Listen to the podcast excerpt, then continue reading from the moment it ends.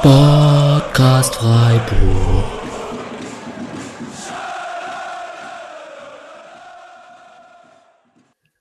So, und dann, hallo und herzlich willkommen zur 237. Episode des Podcast Freiburg. Äh, aufmerksame Hörer werden wissen, wie das Spiel ausging, weil ich es ja in der letzten Folge so phänomenal angesagt habe mit einem schmutzigen Auswärtssieg 1-0 dank Tor von Gregoritsch. Da muss ich mich natürlich muss ich die Chance nutzen, mit einem Selbstlob zu starten.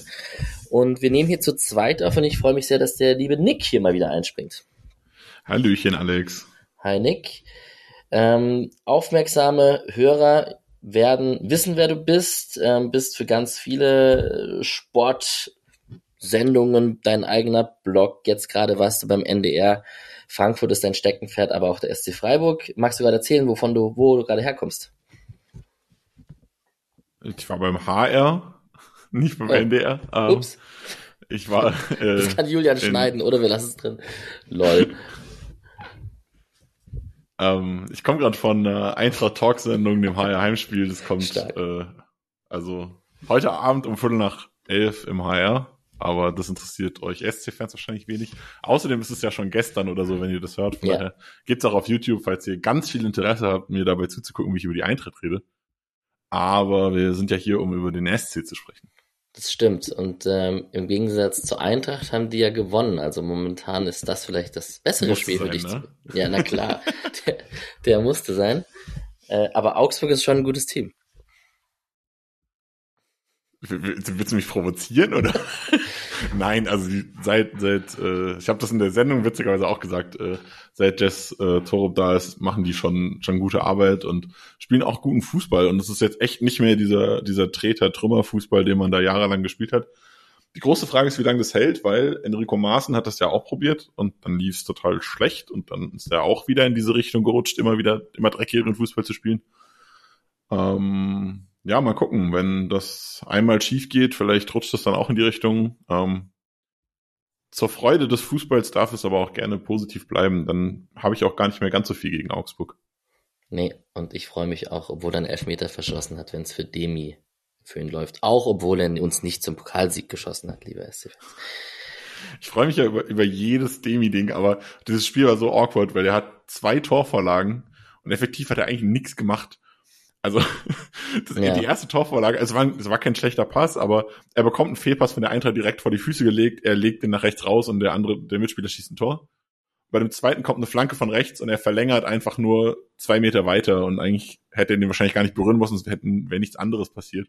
Aber er hat sich dann trotzdem noch den Assist abgeholt. Und das finde ich bei, bei Demi spannend, weil er hat ja irgendwie, ich glaube, irgendwie zwei Drittel oder so der, der Tore von Augsburg ist der beteiligt. Also es ist wirklich crazy, was der für einen Impact hat. Ja, wir werden am Ende der Episode, wenn es Richtung Wolfs, wenn der Blick Richtung Wolfsburg geht, äh, noch ein bisschen über den Bundesligaspieltag sprechen. Aber so ein kleiner Ausblick auf Frankfurt, der muss sein. Keine Provokation natürlich, wenn wir beide hier uns unterhalten, rechne ich eh damit, dass wir mal anecken, weil wir, wir können ja noch über schöne Trikots von Stuttgart oder so reden, wenn du möchtest. Aber vielleicht oh lassen oh wir es doch. Ja, genau. Gut, ähm, ihr könnt den Spotcast unterstützen. Links findet ihr dazu in den Show Notes. Ähm, aktuelle SC-Themen gibt's gar nicht so groß, ähm, bis auf, dass ich nochmal den 13. Januar erwähnen möchte. Das ist das Heimspiel gegen Union Berlin in Freiburg. Und da wird der Spotcast, der ja von mir so im Dezember vor fünf Jahren gegründet wurde und im Januar quasi die ersten Episoden hochgingen, wird er fünf Jahre alt und da planen wir ein Get-Together wahrscheinlich in der Bar Zentrale in Freiburg, ähm, wo wir euch noch gesondert einladen werden und das auch ein bisschen größer veranstalten wollen. Da freuen wir uns, wenn ihr alle kommt. Deswegen nur merkt euch den Termin. Ich rechne mit dir. Oder? Ich habe mir den, das Wochenende auf jeden Fall freigehalten. Von Freitag bis Sonntag extra für dich stehst du in meinem Kalender drin, Alex. Stark. Es geht natürlich nicht nur um mich, es geht natürlich um dieses ganze Podcast-Clique, die hier immer am Start ist. Aber natürlich. Vielen Dank. So, Gegner. FSV Mainz 05, du warst nicht dort, obwohl es ja relativ nah an deiner Heimat ist. Ähm, kannst du groß was sagen, wie die sich verändert haben, seitdem Jan Sievert für Bo Svensson übernommen hat? Also die größte Veränderung, die auf jeden Fall da ist, unter Bo Svensson hat man immer Dreierkette gespielt. Also zum Ende hat er ein oder zweimal eine Viererkette ausprobiert, aber es war immer eine Dreierkette beziehungsweise Fünferkette, weil man hat halt schon klar mit Außenverteidigern gespielt und die auch immer tief gezogen und so. Also das war dann schon das, wo ich sage, dass da kommt man an Fünferkette eigentlich nicht vorbei. Kein Weißhaupt ähm, auf links quasi. Ja, eher seltener. Also da hat man Barcock rechts gespielt, aber dann eher als Einwechsler, wenn du am Ende halt noch ein Tor gebraucht hast oder so. Mhm. Ähm, jetzt wird Viererkette gespielt, 4-2-3-1. Ähm, das Schöne daran ist, dass äh, Brian Gruder, der ja rechts außen gespielt hat und für eine Menge Trubel gesorgt hat, äh, jetzt halt wirklich auf seiner Stamm rechts außen Position spielen kann und da halt wirklich einfach er ist ein Top-Talent, ist nicht ohne Grund äh, UN20 Nationalspieler und das ist schon ist ein richtig, richtig guter Kicker, auch wenn er mal gerne ein bisschen zu viel fällt.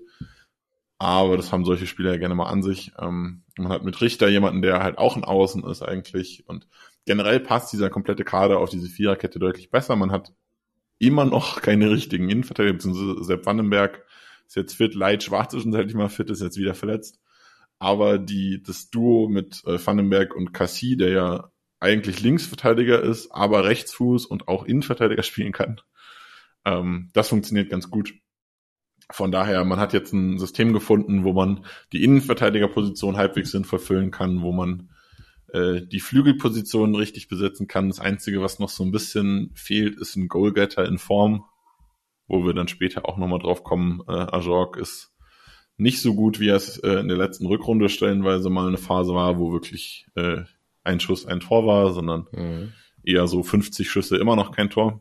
Ähm, aber Onisivo ist auch nicht so richtig in Form, aber mit Jonathan Burkhardt kommt ja jetzt auch jemand zurück, der ja auch gerne mal über die Flügel, Flügel kommt. Also das ist äh, das 4-2-3-1 passt deutlich besser. Vom Fußball ist es jetzt nicht so viel anders. Also es ist immer noch viel, äh, viel vertikal, viel lang, viel Kampf, äh, zweite Bälle und so weiter. Also die, die typischen Themen, die man schon kennt, haben wir in dem Spiel auch gesehen.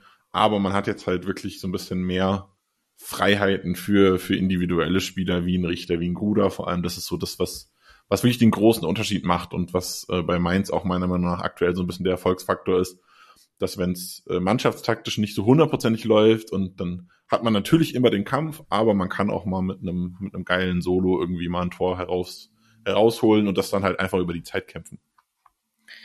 Ja, Ajorg, meinst du, der hat einfach überperformt in der Phase, wo es richtig gut lief? Kann schon sein, ne? Ja, das auf jeden Fall. Also der hat schon krass überperformt, aber er performt halt auch jetzt unter. Also er ja. ist nicht, ist nicht so schlecht, wie er jetzt aktuell spielt. Aber er war auch, er ist auch nicht so gut, wie er mal zwischenzeitlich gespielt hat. Also das ist so, dieses klassische, die Wahrheit liegt in der Mitte. Ähm, ja. ja, wo er genau ist, also muss man sehen. Also er war schon, war schon, glaube ich, war es sogar der Top-Transfer? Oder also es war jedenfalls auch teuer, glaube ich, als sie ihn geholt haben. Ähm, war schon auch jemand, den man mit einem gewissen Profil geholt hat für die Qualität. Aber überperformt auf jeden Fall. Also wenn er so performt hätte, dann hätte er wahrscheinlich irgendwie, also wenn er so bei seinem alten Club performt hätte und du willst den kaufen, dann kostet er 25, 30 Millionen oder so. Ja, von, von unserer Clique waren einige dort. Ähm, ich weiß gar nicht, also Grüße gehen raus an Patrick und Julian und Felix und alle anderen, die ich jetzt vergessen habe zu nennen. Urbu natürlich auch. Ähm, Jetzt ist es gemein, ne? immer Namen zu sagen und dann die, die ich nicht sage, die fühlen sich dann nicht erwähnt. So ist es natürlich nicht gemeint. Ähm, Stimmung war okay, denke ich, obwohl man ja immer Witze macht über das Möbelhaus in Mainz und so. Jan Sievert ist jetzt seit ein paar Spielen, die, die machen mit dem bis zur Winterpause, oder? Das ist so das, was man glaubt gerade. Ja, ich gehe davon aus. Also ja. offiziell war die Aussage zur Svensson-Entlassung, Jan Sievert übernimmt bis auf weiteres. Okay. Und das hat sich seitdem halt einfach nicht geändert. Ähm, wie man hört, so, man hat ja so ein bisschen, so ein bisschen hört man ja auch noch Mainz von Frankfurt aus, ähm, soll das auch bis zum Winter erstmal so bleiben. Also ähm, sie haben ja schon mal Sievert vor Svensson als, als Interimstrainer gehabt und haben sie zur Halbzeit irgendwie 2-0 gegen Bayern verloren, äh, geführt und am Ende 2-6 oder sowas auf, auf die Nuss bekommen, glaube ich. Mhm. Oder 2-4, ich weiß gar nicht mehr genau. Jedenfalls haben sie noch deutlich verloren dann am Ende.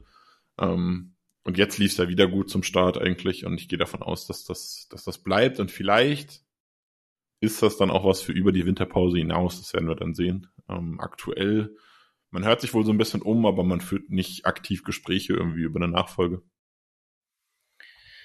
Ja, das wird spannend. Wir haben noch so ein, zwei Stats. Fre Freiburg, also liegt Mainz in der Bundesliga, gegen keinen anderen haben sie öfter gewonnen.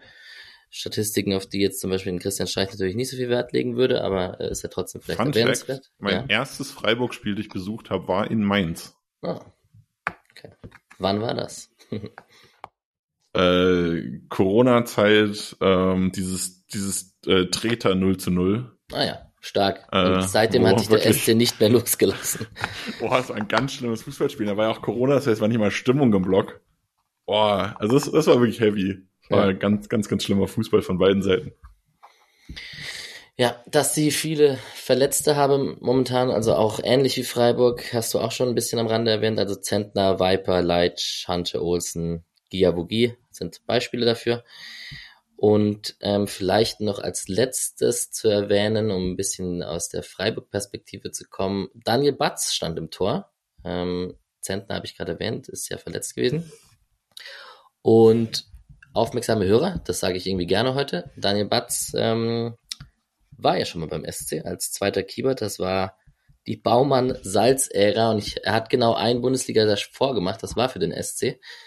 In Dortmund am letzten Spieltag, da war er, ich glaube, so Rotationszweiter Keeper mit Salz zusammen. Die haben dann immer abwechselnd so zweite Mannschaft Bank gemacht hinter Baumann. Und ähm, ich lese mal kurz die Aufstellung trotzdem vor, weil um zu verdeutlichen, wie lange das her ist, weil das elf Jahre her ist. Das sind Batz, Sorg, Matze Ginter natürlich, ähm, Höhen, Mucha, GD, Macchiadi, Caligiuri, Schmid, Rosenthal und Freis. Ja, da hat sich einiges getan beim SC. Es war ein bisschen vor deiner glorreichen SC-Zeit, ne? Ja, man hat, man hat so ein bisschen im Kopf gehabt, also die, die Mannschaft so, habe ich, habe ich viele Erinnerungen dran. Okay. Äh, jetzt auch, also aber ja klar, also Daniel Batz, dass der mal in Freiburg gespielt hat, ist, ich, es war mir faktisch bewusst, aber es ist jetzt nicht so, als hätte ich da Erinnerungen dran. Ähm, war auch ein bisschen überraschend, dass er überhaupt gespielt hat. Ist ja eigentlich nur die Nummer drei gewesen. Lasse Ries ist eigentlich äh, junges Talent. Aber Mainz und Torwarttalente ist schwierig. Ist eine ja. schwierige Geschichte. Man hat sich am Ende für Batz entschieden, weil er mehr Profi-Erfahrung hat und einfach generell man die Erfahrung hinten drin haben wollte gegenüber einem jungen Ries. Man, äh, äh, Sievert meinte, man hätte es Ries aber auch zugetraut. Und dann dachte ich mir, ja, aber Ries ist 22 und Batz ist, keine Ahnung, wie alt ist der, 34 oder so? Jetzt. 32. Ja. Ähm, wenn ich es beiden zutraue, dann spiele ich doch den 22-Jährigen. Ja, aber naja. Ist halt nicht also schön Freiburg. für Batz, dass er, dass er gerade gegen Freiburg das Bundesligaspiel bekommen hat. Also ja. für ihn ist toll. Auf jeden Fall. Ähm, genau, das war vielleicht noch das Letzte, was ich noch zu Mainz erwähnen wollte. Und dann würde ich sagen, blicken wir mal auf die Aufstellung vom SC. Und jetzt wäre der Running Gag, dass Vincenzo Grifo gegen große Gegner wie Bayern oder Juventus Turin oder so rausrotiert, also auch gegen Mainz? Fragezeichen. Ach ja, ich fand's, also ich fand's sehr unterhaltsam, weil ähm, irgendwie keiner so richtig wusste, was mit Grifo ist. Am Ende hat äh, Streich im Nachhinein äh, irgendwie gesagt, dass einfach die frischeren Spieler den Vorzug bekommen haben oder so.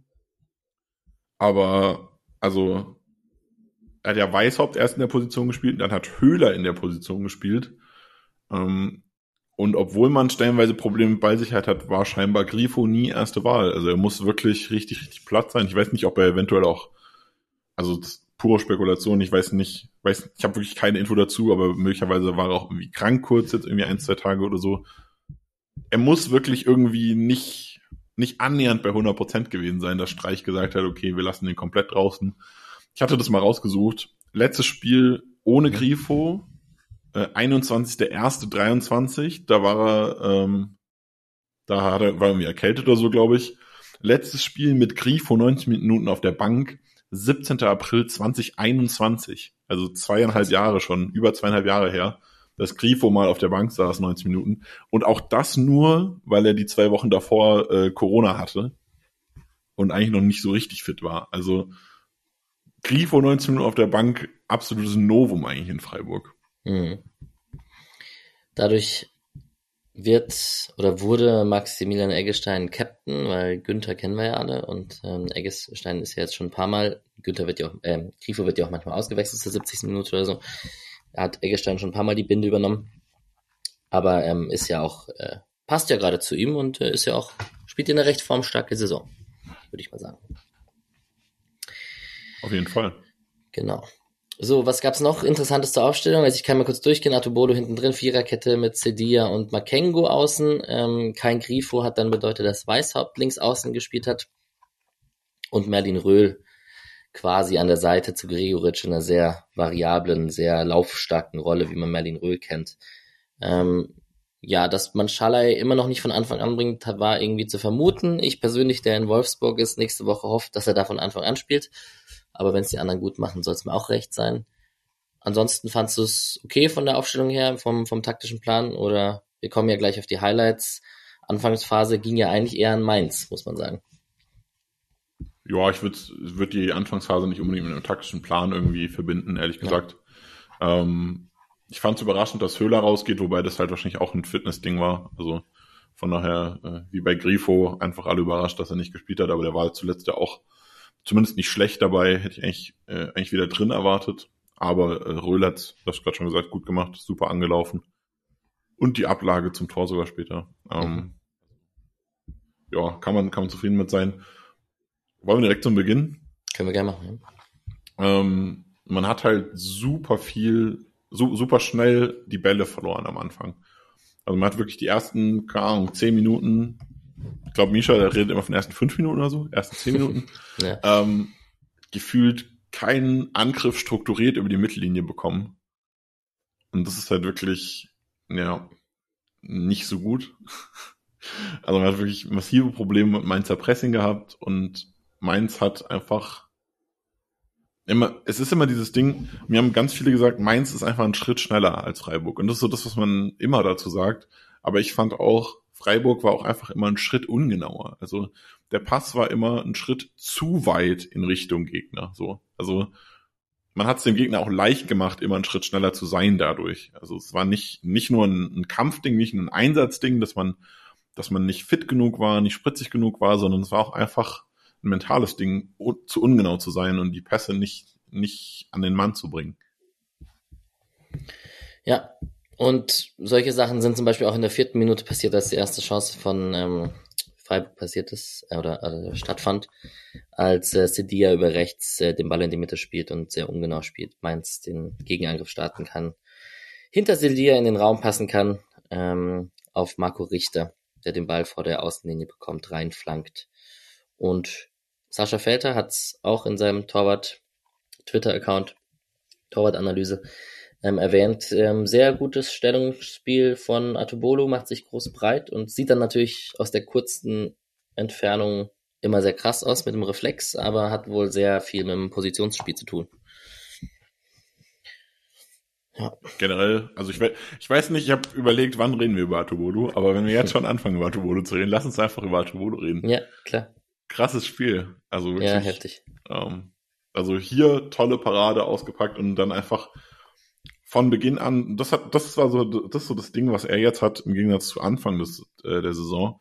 Anfang der Saison hätte er den wahrscheinlich nicht gehabt, der Ball ist drin, das Spiel fängt scheiße an und dann rutschten am Ende noch zwei Bälle rein oder so. Das wäre so ein klassischer, ja. klassischer Spielverlauf Anfang des Spiels. Stuttgart. Und er wäre so nicht gewesen. unhaltbar gewesen, sondern er wäre ihm einfach so aus kurzer Entfernung über die Schulter. Man hätte gedacht, muss er nicht halten, aber kann er schon mal halten. So hätte man es. Das wäre so dieses klassische, ja, aber Flecken ja, ja, wäre so dieser klassische Kommentar gewesen. Aber Flecken, Punkt, Punkt, Punkt. Ja. Wäre wär so der klassische Kommentar gewesen. Und Atubolo ist jetzt halt drin, Selbstvertrauen, gut, äh, gut am Mann und hat dann halt auch einfach dann äh, das, das Momentum auf seiner Seite so, so einen zu parieren und dann einfach von Beginn weg Iork voll auf die, auf die Nerven gegangen. Er hat so viele Chancen vergeben über das komplette Spiel, kommen wir dann noch später zu. Aber äh, Atubolo wirklich ähm, ich glaube, irgendwer hat geschrieben, das ist das erste Spiel, das Atubolo dem SC gewonnen hat. Und das würde ich so unterschreiben tatsächlich.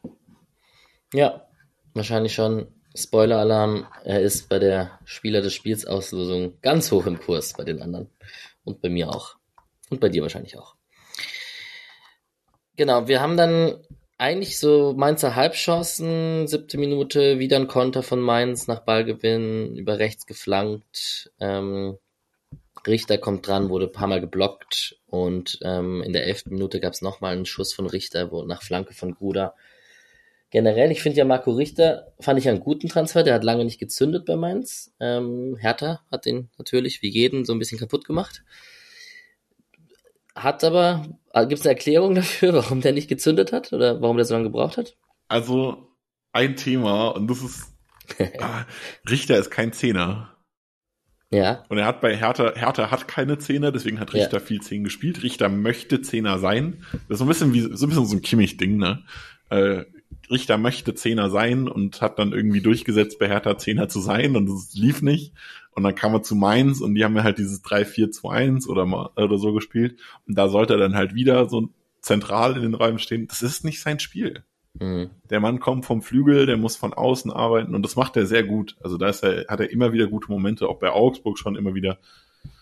Ey, der hat gefühlt 50 Prozent seiner Tore gegen Frankfurt gemacht. Ich überhype den wahrscheinlich krass, aber ähm, also wirklich ist kein Scheiß. Der hat wirklich überproportional viele Tore. Ich glaube irgendwie sieben Tore gegen Frankfurt und das nächste sind vier oder fünf oder so. Okay. Also, äh, aber also das ist halt schon ein guter Spieler auf den Außen und eben ja. nicht in diese in dieser Halbraumposition oder in, in der, auf der 10 und dem tut glaube ich sehr sehr gut, dass er jetzt außen spielt. Ja, ich habe ihn bei Kickbase lange mitgeschleppt trotz Wertverlust und habe ihn dann gegen Freiburg nicht aufgestellt, weil ich das mit meinem Gewissen nicht vereinbaren kann, wenn der dann Punkte macht, dass ich ihn gepusht habe durch meine Aufstellung so gefühlt. Aber gut, ich war froh, dass er kein Tor gemacht hat auf jeden Fall. Genau, und ähm, dann hat man diese, diese ganz krasse Anfangsphase, also ganz krass war sie jetzt auch nicht, wenn man ehrlich ist, aber Freiburg, du hast ja schon erzählt, auch durch eigene Unkonzentriertheiten und durch, durch Fehlpässe hat, hat man den Gegner schon auch stark gemacht. Und dann gab es ja erstmal eine längere Unterbrechung, weil Höfler und Barrero aneinander geknallt sind. Nicht zum letzten Mal an dem Abend?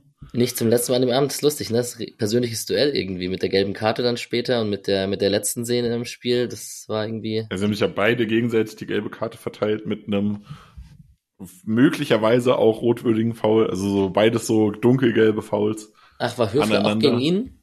Ich glaube schon, ja. Ja, doch, ich glaube, du hast recht. Ja, ja. Und dann hast du noch, äh, ja, ich will nicht zu viel vorwegnehmen, aber kurz vor Schluss dann noch die Szene des äh, in der Höfler Lifesaver für die für die, den SC ist. Also das ist ja auch gegen Barrero. Also die beiden haben es irgendwie, die haben, Na, die haben richtig viel Spaß gehabt an dem Abend. Aber das ans Ansteigen, Gelb bekommen? aber ans Ansteigen, Einsteigen kann ich mich auch noch erinnern. Hm. Boah, ich bin mir ganz, boah, kein Gelb dafür bekommen. oh, Glück gehabt. Ja. Also, ich, also ich war, ich war mir sicher, er hätte irgendwann mal Geld bekommen. Okay. Dann äh, gab es kein Gelb. Jedenfalls äh, ordentlich harte Fouls jedenfalls gehabt und äh, Barrero trifft ähm, später dann Höfler auch auf dem Schuh und so. Ähm, ja. Aber zur Szene, äh, Platzwunde am Kopf musste auf dem Platz genäht werden und hat dann mit Turmann weitergespielt, Höfler. Ich, es war wichtig wahrscheinlich fürs Spiel, vor allem weil du auch mit Keitel niemanden hast. Röhl steht schon auf dem Feld so. Du hast eigentlich keinen Ersatz fürs, fürs zentrale Mittelfeld, hat ja ähm, äh, Clemens Hartenbach kürzlich auch im Kicker-Interview gesagt, deswegen sucht man im Winter einen zentralen Mittelfeldspieler.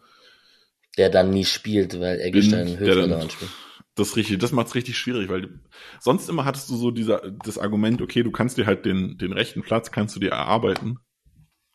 Und dann, da ist halt ein Duell und ja. dann hast du irgendwie noch ein Backup für links, aber also jetzt mit Höfler Eggestein ist halt eigentlich kein Vorbeikommen. Also wenn du ein ZM holst, muss er woanders spielen. Das ist ein bisschen. Im besten Fall hast du halt einen ZM, der auch LV kann oder so.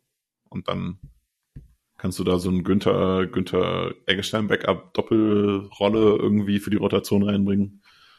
Keine Ahnung, müssen wir mal gucken, was da dann funktioniert. Aber äh, worauf ich hinaus will, ähm, bin gar kein Fan davon, Spieler weiterlaufen zu lassen, die so krasse Kopfverletzungen haben. Mhm. Ähm, bin da ja persönlich sehr radikal, würde so Spieler konsequent aufwe äh, auswechseln. Aber scheinbar ging es Höfler gut und er hat äh, relativ ordentlich weitergespielt danach. Ja. Und ja. die Unterbrechung hat dem SC halt auch so ein bisschen geholfen, ich das Gefühl. Also es war so ein bisschen Pause, Nachdenken, Durchatmen und dann lief es danach immer noch nicht gut, aber besser als äh, in, de in der ersten Viertelstunde. Was ich da, also das Kopfverletzungsthema haben wir hier schon ein paar Mal angesprochen, was ich daran immer spannend oder interessant oder auch ein bisschen fraglich finde, ist zum Beispiel so ein Gregoritsch nach im, im Postmatch-Interview sagt dann halt auch, ja, und gucken Sie mal, der Höfler, wie stark der sich mit Turban da durchgefeitet hat und so. Und also es wird halt immer so als sehr starkes und kämpferisches Symbol genutzt. Ja, das, das, das nervt mich extrem daran, ja. ja. Weil also, das gute Spielen hat ja nichts mit dem scheiß Torwand zu tun. Ja, Mann. Also. Und dazu, dazu muss ich sagen, das ist nichts, was ich nicht früher auch gemacht habe. Also ich erinnere mich zum Beispiel noch, Bastian Otypka, Linksverteidiger bei Frankfurt, später Schalke, hat mal äh, einen Fuß ins Gesicht bekommen, hat irgendwie vier Stollenabdrücke blutig im Gesicht gehabt und einen Tampon in der Nase. Fand ich damals auch voll geil, dass er so weitergespielt hat. Ja. Im Nachhinein denke ich auch so, ja, absolut unverantwortlich eigentlich. Also es ist nicht so nehmen, dass das nicht was ist, was irgendwie, dass da Leute dumm sind, die sowas feiern, sondern es ist einfach, man, man sollte es halt vielleicht mal hinterfragen und die Leute haben es vielleicht einfach noch nicht hinterfragt. Und nicht als Gladiatorenkampf zelebrieren. So. Nichtsdestotrotz, es gab eine, es gab eine schöne Szene, die in der Sportstudio-Zusammenfassung kam die auch raus, ähm, wie die beiden dann am Seitenrand standen, sich auch äh, abgeklatscht haben, vertragen haben und auch gelacht haben dabei und so. Also offensichtlich ging es ihnen gut, aber ja, weiß man ja auch nicht immer zu 100 Prozent. Egal welche tollen Tests man dann macht auf dem Platz. Genau, du hast schon erwähnt, die, die Pause tat dem SC dann tatsächlich aber etwas gut. Nichtsdestotrotz, 17. Minute, gab es einen schwächeren Ball von Lienhardt im Aufbau mit links ähm, Widmer passt direkt auf Ajork, der auf eine ungestaffelte, nicht sortierte Abwehr ähm, so ein bisschen noch von Ginter gestört wird. Aber den kann er an, in, in seiner guten Phase letztes Jahr hätte er den wahrscheinlich auch gemacht. Ja, ja ähm, für mich wird in der Szene zu, also das heißt zu viel über Lina, der Pass ist äh, Katastrophe, aber auch so ein bisschen zu wenig über Ginter geredet, vielleicht dann im Nachhinein auch okay, weil er halt irgendwie mit Unwohlsein und Übelkeit runter ist oder halt einfach offensichtlich nicht fit war. Aber den kann man auch mal aufnehmen, den tiefen Lauf von Ajok, finde ich. Ich schaue es gerade also, an gleichzeitig, aber ja. Da war er auch so ein bisschen, steht halt extrem breit. Ja, eigentlich ist das halt schon dann auch sein Gegenspieler irgendwie. Ja, und Lienhardt wusste nicht so richtig, ob er zu Makengo oder zu Weißer passt und hat einfach so irgendwie zwischen reingepasst. Ja, der, also der Pass war Katastrophe, müssen wir nicht drüber reden. Aber es ist auch irgendwie eine Minute später ist da nochmal eine Szene, da äh, spritzt äh, Barrero auch hinter, hinter Ginter in, in den Rücken, wo Ginter ihn auch verliert. Also mhm. das hat mich so ein bisschen geärgert in der, in der Situation. Wie gesagt, im Nachhinein lässt sich vielleicht mit der und mit dem Unwohlsein erklären, dass er da einfach nicht auf der Höhe war, aber man hat ja klar gemerkt, er ist halt einfach nicht, gerade irgendwie nicht so richtig im Spiel dabei. Jetzt warst du kurz weg, aber da deine Tonspur mitläuft, haben wir es drauf. Ähm, auf jeden Fall in der Aktion, die du gerade erwähnt hast mit ähm, dem Ball auf Barrero. Krasse, gut, gut, also gut rausgekommen von Atobolo. Gut im 1 gegen 1 da breit gemacht. Hat mich an, Mark Flecken erinnert. Ja, äh, Hürdensitz, äh, also die, die Stellung, wie er rausgekommen ist, nennt man im Handball Hürdensitz. Ich habe keine Ahnung, wie man, ob man das im Fußball auch so nennt. Ähm, ich bin Ex-Ampel-Torwart, deswegen, äh, aber hat Flecken viel gemacht. Also es ist ein klass klassischer Fleckenschritt tatsächlich. Äh, vielleicht ist das auch Freiburger Torwartschule-Schritt, weiß ich nicht, aber äh, habe ich so präsent wirklich äh, vor allem bei Flecken im Kopf. Streich hat Kronenberg erwähnt im Rischmüller-Interview von wegen der, äh, also im, im Sinne von, dass der Torwarttrainer Müller jetzt halt bei Krone in der Schule war und das gut mit Atobolo macht und dass das doch auch ja, sehr gut also läuft. Gehört da definitiv auch mit, mit in eine Riege. Also, dass, dass Kronenberg ja auch irgendwie beim SC eine Institution war, ist ja nichts Neues. Ja. Schön, dass das sich durchträgt, auch nach seiner, oder durchzutragen scheint, auch nach seinem Abgang. Ja, und dann in der 23. Minute haben wir die erste Aktion von Daniel Batz, ähm, beziehungsweise eigentlich auch vom SC offensiv, ähm, als Doan sich von äh, rechts in Doan-Manier gegen zwei Mann durchsetzt, reinzieht und mit links abzieht. Ähm, ja, ich kritisiere Duan ja immer ein bisschen, dass zu wenig Torgefahr am Ende bei rumspringt, aber in der Szene macht er es gut und Batz hält ihn gut und alles, alles, alles okay. Aber verstehst du meine Duan-Kritik? So ein bisschen? Er hatte so eine Zeit, wo er, also er, anfangs hat er ja relativ viel auch zum Tor hingearbeitet und auch das eine oder andere Mal geschossen. Und dann hat er in der Rückrunde vor allem wirklich sehr, sehr wenig aufs Tor gearbeitet und hat auch irgendwie, ich glaube, irgendwie, ich weiß nicht genau, wie es war, aber irgendwie mehrere Monate keinen einzigen Schuss aufs Tor gebracht oder so. Also es war ich verstehe schon, wo es herkommt, aber äh, ja, ich würde behaupten, jetzt so in den letzten Wochen ist es bei ihm deutlich besser geworden. Also seit er jetzt ähm, hat ja auch Anfang der Saison nicht so nicht so eine gute Phase und seit er jetzt wieder so ein bisschen drin ist, ähm, ja. hat sich das äh, bei ihm auch mit der Torgefahr äh, so ein bisschen verbessert. Hat ja auch ein Tor geschossen zwischenzeitlich nochmal. Also ja, ich, ich dachte immer, boah krass, den sieht man nicht so lange in Freiburg, weil er zu gut ist für den Rest. Mittlerweile muss er auch kämpfen, nicht jetzt gegen einen fitten Schalai oder so seinen Platz äh, zu verlieren oder sich dazu behaupten. So, es wird auf jeden Fall spannend. Wenn alle fit werden, wäre das auf jeden Fall ein richtig spannender Konkurrenzkampf davon. Mit Röhl noch und. Ja, wobei das auch so ein bisschen, ich fand äh, Scholloy und, und Duan schon, schon länger so ein bisschen auf einer Ebene. Also das, äh, da fand ich schon immer einen offenen Kampf das Thema war einfach, äh, dass ja anfangs Scholler dem immer aus dem Weg gegangen ist, dadurch, dass er halt im Zentrum gespielt hat oder halt auf dem rechten Flügel, beziehungsweise anfangs war er lange verletzt dann noch ähm, und ist ausgefallen und dann, als er reingekommen ist, hat er viel mal rechter Flügelverteidiger oder halt zweite Spitze gespielt oder so und dann haben die sich so ein bisschen sind sich so ein bisschen umgangen, Duan und Scholloy. Und mhm. mittlerweile ist es halt so, dass man zum einen natürlich Gregoritsch Höhler, aber auch mit Röhl einen Kandidat hat, äh, der da vorne mit reindrückt und dann kommt es halt erst zu diesem Duell auf dem rechten Flügel quasi. Also es ist weniger, dass, dass Scholloy sich jetzt Doan angenähert hat, sondern dass der Rest des Kaders einfach die beiden wieder in einen Konkurrenzkampf drückt, den man davor, den man davor aus dem Weg gehen konnte. Yes. Gulde kam dann rein für Ginter mit, also dass jemand in der 20. Minute mit Übelkeitssymptomen ausgewechselt wird, kommt auch nicht häufig vor. Ich weiß nicht, ob du da noch mehr gehört hast als das, was man so lesen konnte. Ja, es hat, äh, es gab es glaube ich beim SC, tatsächlich habe ich schon ein, zwei Mal in Erinnerung, äh, dass man halt einfach, das war so ein bisschen Unwohlsein, man probiert es halt mal aus, dann geht's nicht und dann, also es ist halt so ein klassisches, Ginter will unbedingt und also das ist, glaube ich, also es ist glaube also ich kann mir jetzt bei Ginter einfach sehr gut vorstellen, dass der halt sagt, ich will es jetzt aber probieren, weil er will der Mannschaft helfen und er hat diesen Ehrgeiz. Mhm. Ähm, und dann merkt er halt einfach, ja, es ist, ist halt heute nicht drin und man hat wie gesagt, ja auch in den Szenen gesehen, dass er nicht so ganz im Spiel war und auch einfach dann nicht so sicher war, wie es hätte sein können. Und Gulde hat das dann ja auch relativ gut gemacht. Was ich spannend fand, beziehungsweise ich habe es erwartet, aber äh, fand spannend, dass es dann auch so passiert ist äh, dass Lienhardt nach rechts gegangen ist. Ähm, vielleicht hat das Lienhardt auch geholfen, es ein bisschen passsicherer zu werden, ähm, als er es zu Beginn war, weil er nicht mehr ganz so oft seinen linken Fuß auspacken muss, sondern mehr mit rechts machen konnte, als er dann auf der rechten Seite gespielt hat. Aber es ist crazy, ne? Also ich erinnere mich an diese Phase, wo man, wo Gulde dann plötzlich in der Dreierkette den linken Innenverteidiger öfter gespielt hat. Und seitdem habe ich da keine Bedenken. Also der kann das, der macht das schon ganz gut. Ja, ich glaube, bei, bei Gold ist das Ding, dass er halt generell nicht, nicht so viel verschnörkelt spielt, sondern ja, sehr okay. viel, sehr viel einfachen Fußball, in Anführungszeichen. Ja. Und den dann kurzen ist egal, Pass zum Außenverteidiger oder, oder so. Ja, genau. Also da kann man dann so ein bisschen, zum einen ist egal mit rechts oder links und zum anderen kann man viel von diesem Fußball halt auch einfach mit rechts machen.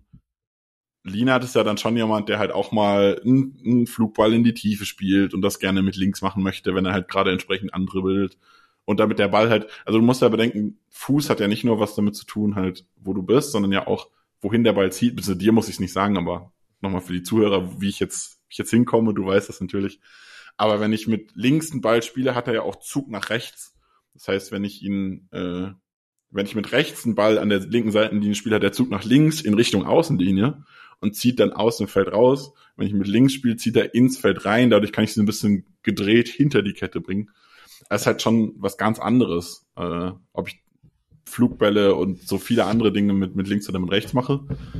Und deshalb äh, hat man ja so häufig dann auf der linken Seite halt einen Linksfuß. Und äh, Gulde macht das halt einfach nicht, sondern er macht eher die einfacheren Dinge und da ist es dann nicht ganz so schlimm, dass er keinen guten linken Fuß hat. Der, der beidfüßig exzellente Kreisliga Alex weiß das natürlich, ist ja ist klar. Der überragende Kreisliga Alex, genau, ja, auf genau. jeden Fall. Okay, dann gab es noch eine Szene mit Richter über die linke Seite, spitzer Pfosten, Atobolo auch wach, also den muss er auch halten, aber nichtsdestotrotz, Atobolo hatte einfach in dieser Anfangsphase, in dieser ersten Halbzeit insgesamt einfach viele Szenen, wo er sich auszeichnen könnte, wo er da war und das ist ja bei einem Torwart auch oft so, dass er dann mit im Spiel drin ist und nicht erst mit dem Gegentor warm geschossen werden muss. So, 27. Minute hätte der SC aber in Führung gehen können. Schöner Diagonalball von Cedilla auf Röhl. Ähm, der legt auf Gregoritsch ab und der trifft den Pfosten. Und Atubolo hat schon so ein Gegentor gekriegt. Jetzt weiß ich es nicht auswendig gegen wen, ähm, nachdem der Pfosten getroffen wurde, wo er ihn gegen den Rücken bekommen hat. Ähm, hier hatte Batz Glück und Widmer, glaube ich, oder irgendein Mainzer halt konnte klären. Den darf Gregoritsch aber machen. Es war nicht so einfach, ne? Da war noch ein Verteidiger irgendwie im Weg und er musste da eine Gasse finden. Nee, also der, ja. Den darf er ja. machen. Also, ja, also ich sag's mal so, wenn Gregoritsch nicht das Siegtor geschossen hätte, Ja. würde die würde ganz Freiburg über diese Chance reden wahrscheinlich, weil also also Sedia ist nicht der, er- das erste Mal, dass er so bald spielt. Der hat schon das dritte oder vierte Mal die Saison gespielt. Ich habe keine Ahnung, wo er die hernimmt. Finde ich überragend. Ähm, Schon sehr gut, Erstmal ja. da das Lob. Äh, Röhl toll abgelegt, äh, auch wenn es, glaube ich, ich glaube, er wollte eigentlich schießen, aber hat gut den Ball behauptet zumindest. Ähm, Gregoritsch ist dann, also ich glaube, er steht irgendwie am Elfmeterpunkt. Von Mhm. links und rechts kommt jeweils so ein bisschen ein Verteidiger. Und dann steht Nee, er der Torwart vor ihm, aber also es ist eigentlich schon eigentlich ein Pflichttor. Also am Donnerstag hat er den gemacht. Wahrscheinlich, ja. Ja. Und ähm, wir haben tatsächlich noch eine weitere Gregoritsch-Chance. Also wir haben noch die gelbe Karte gegen ähm, Barreiro, die wir schon erwähnt haben. Ähm, es gab noch eine Szene, wo Doan gelb wollte für Mwene und gefordert hat, wo Stieler, ah, Stieler wollte ich noch erwähnen vor dem Spiel, guck. Ähm, ich bin ja reflexartig immer anti-Stieler äh, gehypt und dann auf 180, bevor es losgeht. Ähm, das hat ein bisschen SC-Vergangenheit. Kam immer mit der Soyuncu-Geschichte natürlich, VAR. Ähm, Streich und er waren auch schon nicht beste Freunde. Ähm, das geht dir wahrscheinlich nicht ganz so krass. Aber ich mag seine Attitude einfach manchmal nicht. In dem Spiel hat er aber irgendwie gefühlt 60-40 für Freiburg gepfiffen. War zumindest mein Eindruck. Ich habe so ein bisschen das Gefühl gehabt, dass er, also wir, wir haben früher in, in einer Gruppe haben wir Stieler früher mal Kartenstieler genannt, weil er wirklich unfassbar mit gelben Karten um sich geworfen hat. Hm. Mittlerweile habe ich manchmal das Gefühl, dass er das so überkompensiert, dass er kaum noch Karten verteilt. Und ich glaube, dass das in dem Spiel dann vielleicht eher Freiburg zugute gekommen ist, die das ein oder zweimal häufiger vielleicht hätten dann noch mal eine Karte sehen müssen. Wie gesagt, ich habe vorher Höfler gesagt, also ich war mir sicher, Höfler hätte Geld bekommen. Für das eine Foul äh, scheinbar nicht. Ähm, da kann man dann zufrieden mit sein. Am Ende hat er keine super schwierige Szene gehabt und hat nichts super falsch gemacht. Von daher bin ich dann immer in Ordnung. Also ich verzeihe Schiedsrichtern generell kleine Fehler, weil die Spieler machen auch sehr viele kleine Fehler. Da gehe ich mit. Auch auf dem Kreisligaplatz. Ähm, genau, und dann in der 45. Minute hat der SC und Gregoritsch noch eine Chance, äh, wo Weißhaupt sich sehr gut behauptet im, im linken Halbraum, im Strafraum und dann noch eine Flanke rausschüttelt, die ein bisschen Grifo-like war. Also so Ball behauptet, hochgeguckt, äh, Neuner gesucht, äh, so ein bisschen kimmig, Pass hinter die Kette, aber, aber weil er ja auf der Grifo-Position ist, habe ich ihn jetzt mit ihm verglichen und auch für ihn gespielt hat. Und Gregoritsch kommt noch dran und der Ball geht noch an Außenpfosten. Finde ich fast, finde ich fast eine genauso große Chance wie die andere Gregoritsch-Chance, die wir gerade besprochen haben. Ja, ich würde behaupten, dass Vielleicht ist Kopfbälle immer noch mal ein bisschen schwieriger sind. Ja. Also ist ein bisschen, ein bisschen unkontrollierter, dann springst du irgendwie zum Ball, du musst irgendwie in der Luft den Ball finden. Und dann kommt der Torwart ja auch noch raus und, und behindert ihn so ein bisschen bei seinem Kopfball. Also ja, es ist eine gute Chance. Auch den darf man in guter Form gerne reinmachen. Aber da, da würde ich jetzt behaupten, okay, wenn, wenn das mal passiert, solange das nicht zwei, dreimal im Spiel passiert, und das ist halt mit der anderen Chance, dass dann irgendwie so zwei, drei so große Chancen irgendwie gegeben sind, dann habe ich damit kein Problem. Aber wenn man das halt irgendwie reihenweise vergibt, dann ist halt auch wieder schwierig. Also ich glaube, dieses, dieses Tor rettet Gregoritsch da sehr, sehr viel später. Voll. Sehr gute Weißhauptaktion, muss man echt sagen. Und Die gute einzige richtig ja, positive die einzige. leider. Also ich würde den, den Punkt nutzen, über, über, dann über Weißhaupt zu reden jetzt. Ähm, er ist ja relativ früh auch raus. Äh, ich glaube, der, der erste, der ausgewechselt wurde, dann später äh, für Höhler. Er hat defensiv nicht so richtig so richtig mitgearbeitet, hatte seine Probleme in der Zusammenarbeit mit, mit Makengo, was sicherlich auch teilweise an Makengo lag, aber auf jeden Fall auch an, an Weißhaupt. Und offensiv hat man halt gemerkt, okay, er ist nicht Grifo. Also er kann dieses Spiel ins Zentrum zu kommen, den Spielaufbau zu gestalten, das ist nicht ganz so sein Ding. Ist eher so ein, so ein Dribbler und Künstler auf Außen. Das ist so ähnlich wie, ich möchte jetzt nicht zu nah in die Richtung gehen, weil der Spielertyp doch ein anderer ist, aber so ein bisschen wie, wie Richter, der halt schon, schon eher von der Breite kommt und dann nach innen arbeitet, anstatt jetzt irgendwie dann äh, technisch herausragend, irgendwie, wie es ein Grifo häufig macht, irgendwie im Aufbau da äh, mit zu kombinieren. Also es ist ein Linksaußen, ist Rechtsfuß, zieht gerne zur Mitte, ist aber ist nicht nur nicht Grifo, sondern ist auch nicht Spielertyp Grifo. Mhm. Ja, ist immer ein bisschen gemein, wenn man die dann, wenn sie dann, wenn er jetzt für ihn spielt, dass man sie natürlich auch ein bisschen vergleicht und von der Position her sich dann oft Grifo-Dinge wünscht. Das wird ihm natürlich auch nicht ganz gerecht, ist ja auch klar. Und wir sind schon in der 45. Minute, aber es gab ziemlich viel Nachspielzeit wegen der Höfler-Verletzung und wir haben dann noch eins, zwei Szenen und das ist einmal, dass Atubolo eine Flanke unnötigerweise zur Ecke klärt. Das war eine der wenigen schwachen Aktionen von Atubolo. Ähm, ist ja immer so, dass man dann denkt, solche unnötigen Ecken werden bestraft. Das wäre auch fast der Fall gewesen. Van der Berg kommt an den Kopfball, trifft den ganz gut, wäre, glaube ich, drüber gegangen oder an die Oberlatte oder so aber Atobolo entschärft den gut.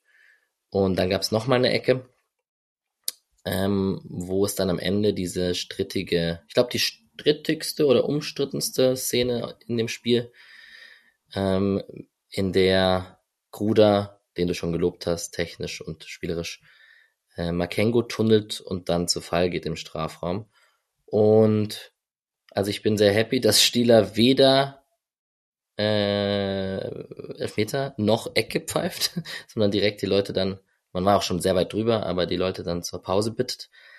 Aber Makengo macht auch nicht nichts in der Szene. Ja, aber also wenn das gegen mein Team nicht gepfiffen wird, bin ich damit okay. Wenn das gegen mein Team gepfiffen wird, wie jetzt, hätte ich mich sehr aufgeregt. Also es ist schon, also es ist schon wenig, was Makengo macht und Kruda macht sehr viel draus. Also klar, die Arme sind da und es ist immer so dieses Argument, lass halt die Arme einfach weg. Ne? Und dann es ist so ein bisschen aus Dummheit hätte man ihn geben können, weil er die Arme rausnimmt. Aber am Ende ist es einfach nicht genug für einen Elfmeter. Weit für mich nicht genug für einen Elfmeter. Ja. Ähm, Gehe ich natürlich zu Arthur Bolo davor würde ich noch ganz kurz ergänzen wollen. Äh, es war die einzige negative Aktion, die ich so richtig im mhm. Kopf habe. Zusätzlich, es gab einen Abstoß mhm. ins Seitenaus, kurz vor Schluss. Das mich selber sehr awkward. Da war niemand in der Nähe. Ähm, aber sonst die einzige negative Situation. Und da muss ich sagen, du hast jetzt gesagt, eine schwache Aktion. Ich würde einfach sagen, er ist halt auf Nummer zu sicher gegangen. Und das ist immer lieber als andersrum, weil am Ende rutscht er dann irgendwie dann doch rein, dann bist du irgendwie der Depp des Jahrhunderts. Und gerade wenn du, wenn du in deiner Form bist und, und nicht irgendwie versuchen musst reinzukommen, dann nimm lieber den sicheren Ball, mach dich nicht zum Depp und dann ist halt eine Ecke, ist halt so. Und er hat's ja dann danach auch wieder ausgebügelt mit seiner tollen Parade. Ja, da gehe ich mit. Vielleicht reden wir noch, weil wir gerade Makengo erwähnt haben und nicht mehr so viel in der zweiten Hälfte. Wurde schon gefordert, auch Gruder eben und auch Halbraum, Kübi, Adrian auf Twitter hat auch geschrieben, dass Mainz versucht hat, viel hinter die Außenverteidiger zu kommen. Äh, man hatte schon das ein oder andere Mal Gefühl, bisschen Stellungsspiel, bisschen Lehrgeld, Bundesliga-Zahlen war schon dabei. Aber ich bin trotzdem happy gerade, dass der seine Minuten bekommt und Bundesliga-Luft schnuppern darf. Also zur Pause habe ich gesagt, er sieht gegen Gruder gar keine Schnitte. Also er hat mhm. wirklich, Gruder hat ihn wirklich wirklich, wirklich oft auseinandergenommen. Okay, da bist du ein bisschen ähm, härter in deinem Urteil wie ich.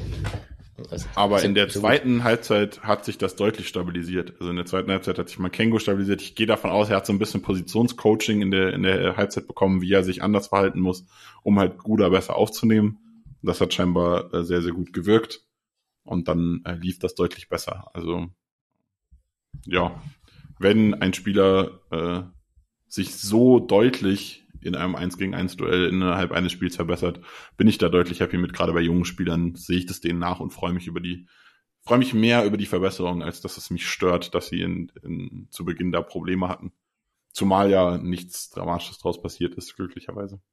Aber es ist schon, also viel, viel Mainzer Angriff in der ersten Hälfte ging.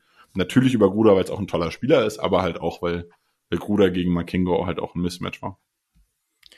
Hatte tatsächlich aber auch einfach ein bisschen alternativen Mangel. Also Gulde hat man schon gebracht, man hätte auf Dreierkette irgendwie wechseln können und Noah ein bisschen zurückziehen können. Ich glaube, das wollte man aber auch nicht tun. Ich bin dann davon ausgegangen, dass das zur Halbzeit passiert tatsächlich, weil man halt immer wieder Probleme hatte, dass äh, Mainz auf den Außen hinter die Kette gekommen ist. Wenn du halt Dreierkette spielst, kannst du im Notfall halt deinen äußeren Innenverteidiger rausjagen. Ja. Ähm, der nimmt dann einen Richter oder einen Gruder auf. Äh, bin ich davon ausgegangen, dass das passiert, hat äh, Streich aber nicht gemacht. Und wie gesagt, hat sich dann ja verbessert. Also ich gehe davon aus, man. Ich habe es noch leider noch nicht analytisch schauen können, weil ich heute irgendwie fünf Stunden äh, on Tour verbracht habe, die ich nicht geplant hatte, on Tour zu verbringen. Äh, es war eine spontane Sache, dass ich da beim HR war. Ähm, und entsprechend habe ich das noch, habe ich noch nicht äh, Real Life schauen können, aber ich gehe davon aus, man hat da gewisse Anpassungen vorgenommen, um das besser aufzufangen. Es sei dir verziehen, Nick. Ich glaube, du bist analytisch äh, dennoch äh, für den Podcast gewappnet. ähm, gut, Halbzeit. Wir haben schon gesprochen, es gab keine Wechsel zur Halbzeit, auf beiden Seiten nicht. Und in der 51. Minute habe ich einen Vorgeschmack auf das spätere Tor, weil das schon einer von mehreren langen Einwürfen von Sedia ist. Gregoritsch verlängert auf Eggestein in dem Fall und der zieht quasi ähnlich wie Eggestein später ab, nur dass er halt nicht beidfüßig ist und einen krassen Linken hat. Also Egge, äh, Gregoritsch ist auch nicht beidfüßig, aber hat halt eben den Linken und schießt rechts vorbei. Aber diese Einwürfe, Verlängerung. Vor allem hatte Eggestein keinen Röhl, der ihm zwei Verteidiger weggeblockt hat. Ja.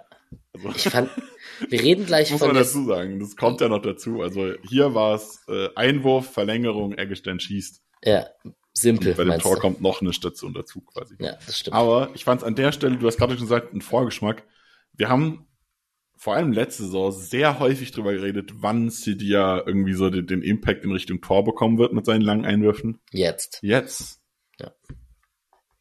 Schon geil. Einwürfe sind auch Standards. Spannend. Wir reden gleich über das Tor. Ich war dazwischen, was ist da passiert? Wir haben ja, die große Ajork-Chance kam danach. Das ist wahrscheinlich die größte aus dem Spiel. Ähm, ja, ich habe bei Gregoritsch vorhin gesagt, den kann man machen. Den von Ajork kann man wahrscheinlich auch machen. Also Ruder auf Wiedmer rechts, der passt rein. Und ja, ich glaube, Ajork rechnet nicht so ganz damit, dass er einen Ball bekommt, beziehungsweise er durchrutscht und muss ihn dann aus sehr kurzer Distanz nehmen und so. Aber auch da, ein Ajork letzte Saison hätte den halt wahrscheinlich blind reingemacht da hat man so, also das war so die Beispielszene überhaupt, bei der man halt gesehen hat, A, Makengo hat, auch es war jetzt schon zweite Halbzeit, aber Makengo hat so ein bisschen Probleme gegen Gruder gehabt, einfach weil Gruder halt einfach alles machen kann mit dem Ball. Das fand, also der, der kann tief gehen mit dem, ist eigentlich Linksfuß, aber er kann auch mit rechts tief gehen und flanken, kann zur Mitte ziehen und schießen, er kann einfach im Dribbling durch dich durchlaufen, er kann passen, das ist halt crazy. Und da ist hat einer für Makengo den SC. so ein bisschen Probleme gehabt. Ey, wenn, also, wenn der SC Lust hat, 25 Millionen auf den Tisch zu legen im Winter, dann wäre Gruder ein Kandidat, wo ich sagen würde, ja, gerne. Ich gehe nicht davon aus, dass der SC ja. das tut. Und ich gehe nicht davon aus, dass für die, die Summen, die man so hört, was der SC im Sommer bereit war zu bezahlen für so einen, für so einen Spieler, Außenstürmer, äh, dass man da einen Gruder bekommt. Ja. Genau. Wir haben einen Wechsel auf Freiburger Seite, Höhler für Weißhaupt. Ich mag's ja, also, dass ich Höhler mag, wissen alle. Ich find's auch schön, einen, du hast vorhin gesagt, du warst auch verwundert, dass Grifo, obwohl man im eigenen Ballbesitz auch dieses ein oder andere Problemchen hatte, dass das Höhler halt kam und nicht Grifo. Ich mag's ja trotzdem, jetzt hat man zu dem Zeitpunkt noch nicht geführt, aber dass man ihn bringen kann und er sich 30 Minuten kämpferisch und auch spielerisch steigernd austoben kann, ist jetzt auch nicht das Schlechteste. Das kann er wahrscheinlich noch ein paar Jährchen im Freiburger Trikot machen. Fand Auf jeden Fall. Immer, bin immer für, für Zweikampf-Luki dabei. Nice. Und Burkhardt kam für Richter. Es war gar nicht seine erste Erstes Anwechslung, ne? Heimspiel. ne? Ja, genau. Erste Heimspiel wieder. Also er hat ja. äh, letzte Woche schon, schon gespielt. Jetzt erstes Heimspiel wieder für ihn. Nach ja. langer, langer Verletzungspause. Mag ich ja auch sehr gerne. Äh, wurde aus irgendeinem komischen Grund im Sommer viel im Transfermarktforum diskutiert, ein Richter-Transfer, äh, ein, ein, ein Burkhardt-Transfer, was, wo ja gar nichts dran war. Wird mich im Winter aber auch nicht gegen Burkhardt werden. Im Sommer läuft wohl der Vertrag aus. Ja, da war der Sieg gegen Mainz ja vielleicht richtungsweisend, um äh, nach oben zu wechseln von Mainz nach Freiburg. Ach, also das ist, das ist Spinnereien. Ich mag die Spieler einfach. Also ich kann mir nicht vorstellen, dass Gruder oder Burkhardt zum SC kommen. Da ist, ich gehe davon aus, also meines Wissens nach war im Sommer nichts dran und ist auch jetzt nichts dran.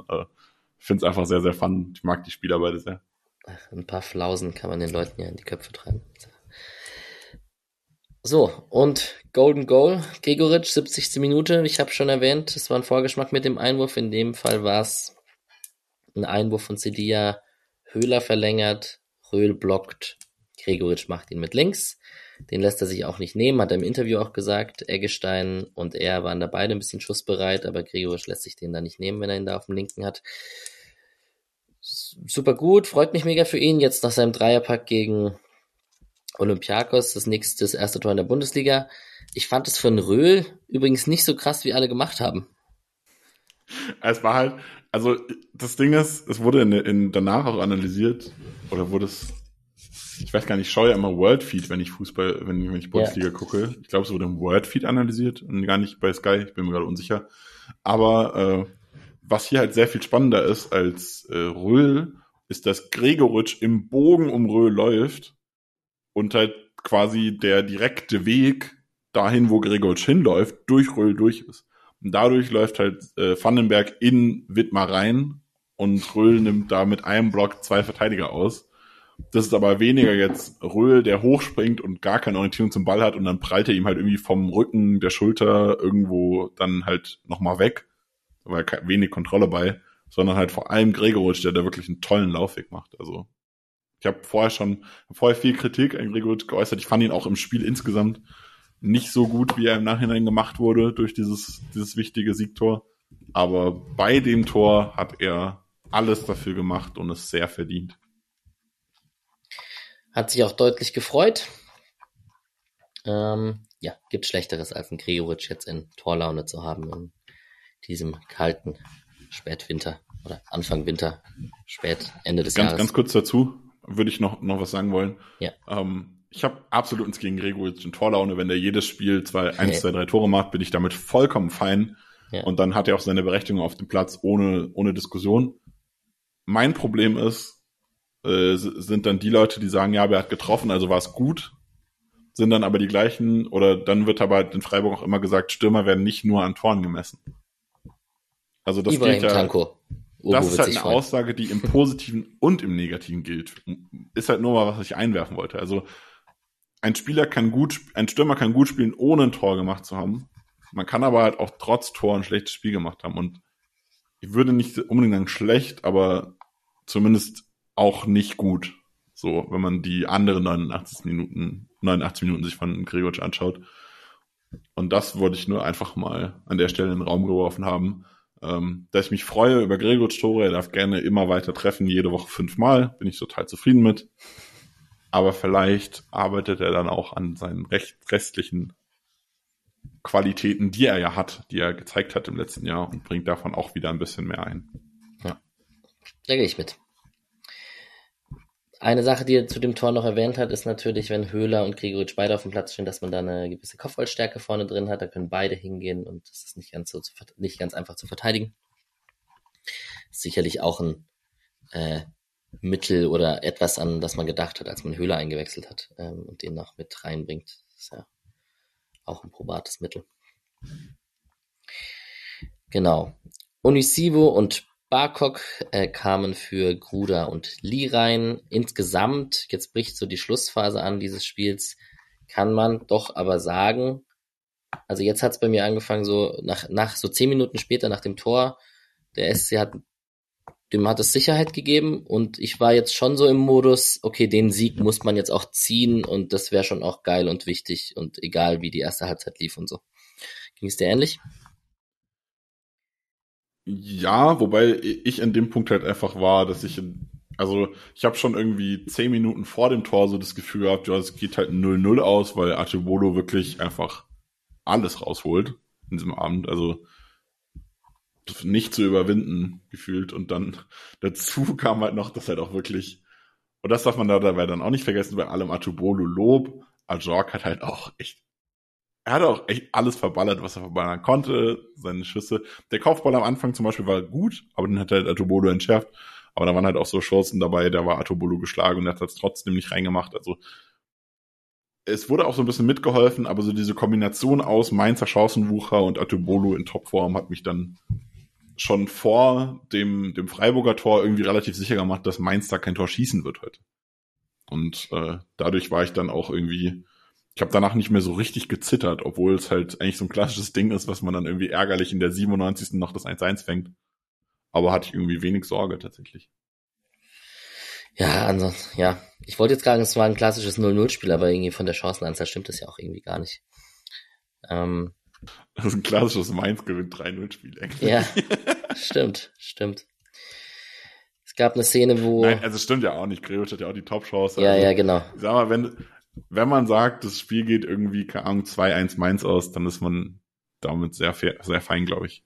Von beiden Seiten. Also auch aus Freiburg könnte man mit einem 1-2 dann gut leben bei dem Spielverlauf. Expected Goals 2-4 zu 0-9. Also das trifft ja ein bisschen so das, was du mir gesagt hast. Gulde und Ajork haben sehr gut geklammert und Gulde bekommt an dem in der Situation den Freistoß. Das nutze ich, um ein Special Shoutout an Gulde zu machen. Äh, Mr. Zuverlässig, der neue Pavel Krimisch etc. Ich mache mich immer lustig über ihn, dass er wichtig ist in vielen Spielphasen, auch letzte Saison schon gewesen, auch in großen Spielen und ähm, einfach seinen Stiefel runterspielt, ähm, keine kein Stunk macht über die Saison hinweg, wenn da Lienhardt und Ginter da und spielen und man sich immer auf ihn verlassen kann. Und natürlich auch so ein unangenehmer IV-Gegenspieler ist. Ähm, Ajok äh, war nicht happy in der Szene auf jeden Fall und auch insgesamt hat er es doch gut verteidigt und ich, ich freue mich, dass er da seine Rolle hat bei uns. Ich würde auch behaupten, dass das Matchup gegen Ajok wie viel Gulde gemacht hat. Ja, das also, stimmt. Ajok ist nicht beweglich, Ajok ist nicht schnell und dann ist es ja genau das, was Gulde kann, einfach so ein Stürmer richtig eklig auf, auf die Nerven gehen. Und dieser Zweikampf beschreibt das, glaube ich, sehr, sehr gut. Äh, ich glaube am Ende, ich glaube, Gulde kriegt den Freistoß, Freistoß weil ja. er sich das Gesicht hält. Ob er, äh, vielleicht wurde er mit dem Arm im Gesicht getroffen, erkennen konnte ich es nicht, aber ich konnte es auch nicht ausschließen. Ähm, aber das ist halt wirklich, beide rangeln da irgendwie drei, vier, fünf Mal in alle Richtungen und am Ende fällt, fällt halt einer um und wenn das nicht der Verteidiger ist oder der Verteidiger das Foul zieht, war es eine gute Aktion. Gutes Spiel yes. von Gulde. Man ging dann ein bisschen auf Konter. Adam und Schalay mit Schnelligkeit rein für Gregal, Gregal, Gregoritsch aus der Gruß aus der letzten Folge. Und Doan kam rein, das hätte sich fast äh, ausgezahlt äh, in der in der 92. Minute, jetzt ich gerade kurz, es gab noch dazwischen eine super taktische gelbe Karte von Schalay, die er zieht, wo er sich auch nicht zu schade ist, ähm, da den Gegner im Konter umzurennen. Und dann gab es in der 92. Minute eben diesen Konter ähm, Röhl, der auch in den letzten Minuten des Spiels noch ordentlich was im Tank hatte, angelaufen ist und eben auch bei diesem Konter Schalay geschickt hat. Ähm, ja, Schalay, der Winkel ist ein bisschen spitz. Er hat sich trotzdem geärgert, dass er ihn gern gemacht hätte. Ich, ich glaube, den muss er nicht machen, aber es war gut und man hat ein bisschen Gefahr ausgestrahlt im, im Tempo-Gegenstoß quasi. Genau. Und dann haben wir die letzte Saison, äh, Szene in der 94. Minute und da haben wir, da schließt sich dann der Kreis mit den Barreiro gegen Höfler Duellen und Höfler mit dem linken Fuß irgendwie so im Halbfallen kriegt er den noch da weggekratzt. Äh, das hätte mich doch schon sehr, sehr geärgert, wenn da das 1-1 gefallen wäre. Aber wahrscheinlich alle, die diesen Podcast hören. Ja, es war auch irgendwie. Ich habe ja vorher gesagt, ich habe irgendwie nicht, nicht Angst gehabt, dass was passiert, aber in der Szene war halt, das wäre dann halt die Szene gewesen quasi. Ähm, würde vorher nochmal argumentieren, ich weiß gar nicht, ob wir es hatten, äh, Vielleicht war ich auch gerade unaufmerksam, weil ich mir gerade das durchgelesen habe. ähm, die Schalloy-Chance, hast du über die gesprochen? Ja, über den Konter. Okay, genau. dann wollte ich nur da nochmal sagen, äh, richtig gut und da muss ich sagen, der Schuss war richtig stark. Also das war jetzt nicht irgendwie, dass er, dass der unplatziert geschossen war, sondern es war auch einfach eine krasse Parade von Batz. Ja. Also wirklich sehr, sehr gut gemacht. Ja. Ist Zentner schwerer verletzt? Ich glaube nicht. Ich glaube, er ist erkrankt. Aber ich bin, okay. müsste jetzt auch äh, raten, ehrlich gesagt. Äh, okay. Ich glaube, es war irgendwie vor ein, zwei Tagen schon absehbar. Mitbekommen habe ich es aber eigentlich nicht. Aber alle, mit denen ich geredet habe, haben irgendwie so getan, als wäre das offensichtlich gewesen. Also es muss irgendwas gewesen sein, was bekannt ist. Okay. Ja, wird ja spannend. Sonst hätte ich jetzt gesagt, wenn es nächste Woche auch noch ausfällt, im Pokal ist meins nicht mehr. Batz wird sich jetzt nicht nicht empfohlen haben, quasi. Also wenn es noch weiter. Also die Wahrscheinlichkeit, dass Ries jetzt ins Tor rückt, halte genau. ich für null quasi. Genau. Fingerverletzung fehlt seit vier Tagen, sagt Liga Insider. Okay. Fix ist er an seinem Computer da gleichzeitig. So, 1 zu 1, äh Quatsch, 1 zu 0 natürlich. Das 1 zu 1 ist ja nicht gefallen. Sieg, Streich, äh, sehr impulsiv gefreut und sehr aus sich rausgegangen. Bisschen am Toben da und am Herzen mit seinen Co-Trainern und dem Staff, so wie man ihn kennt. Dem war dieser Sieg doch schon sehr wichtig. Wir werden gleich über die Bundesliga sprechen, ein bisschen die Tabelle anschauen. Aber ja, klar, man hat jetzt halt äh, anstatt 15 Punkte und Mainz hat 11 Punkte und man ist irgendwie, was wäre man dann? Man wäre dann Zwölfter ist man jetzt halt Achter mit 18 Punkten, hat Mainz auf Abstand gehalten.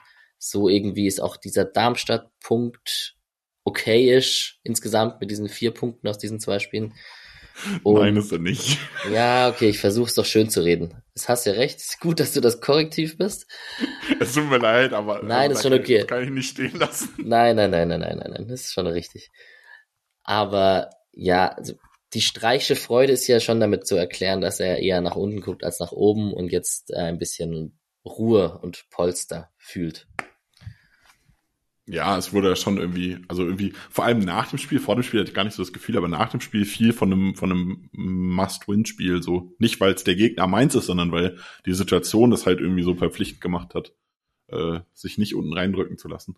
Ja. Ähm, ja, habe ich jetzt nicht so schlimm gesehen, aber klar, also bin lieber Achter als Zwölfter. Also ist halt momentan, ich sag immer, vorm Winter schaue ich nicht auf die Tabelle und dann ist der Rest mir eigentlich wurscht.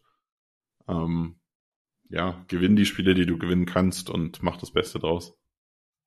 Das ist ja eh die Streiche Denke von Spiel zu Spiel denken. Ja, Statistiken eigentlich, also wie gesagt, wenn man so ein bisschen draufschaut und nur auf die klassischen Statistiken schaut, hätte Mainz da schon vielleicht eventuell ein Pünktchen verdient gehabt.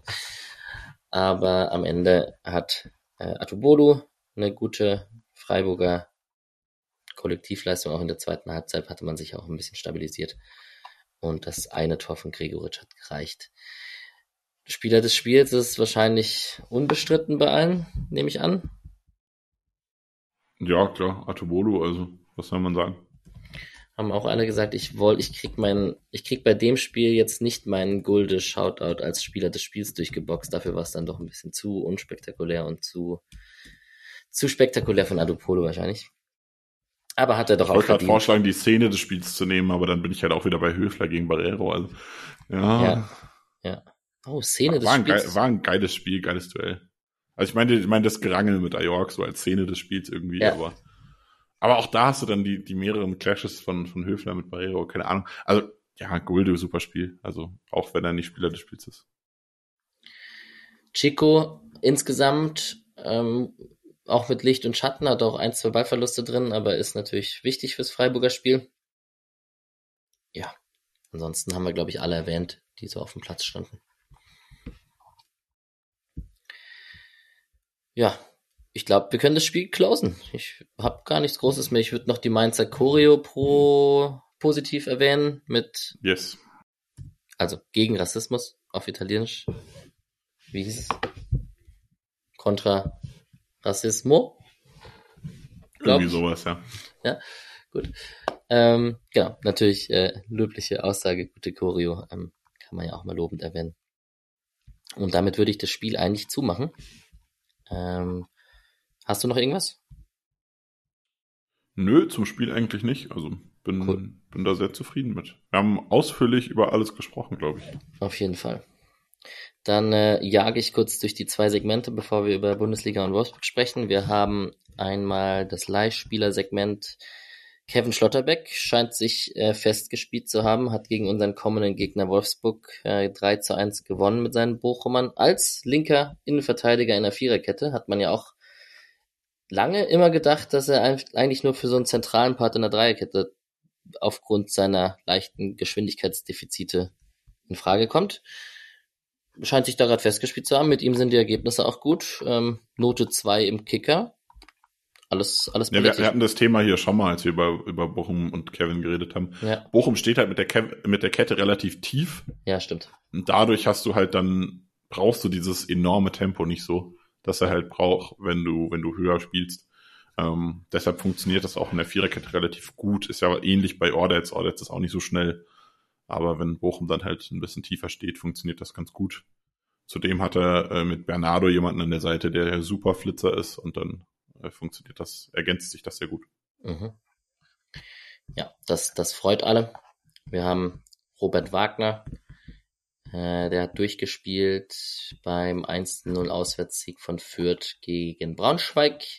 Wir haben Kimberly Ezequem, der weiterhin nicht im Kader ist. Ähm, Paderborn Last-Minute-Sieg gegen Hannover. Muslia, den kennt man auch in Freiburg seit der Pokalrunde oder wenn man ein bisschen zweite Liga schaut.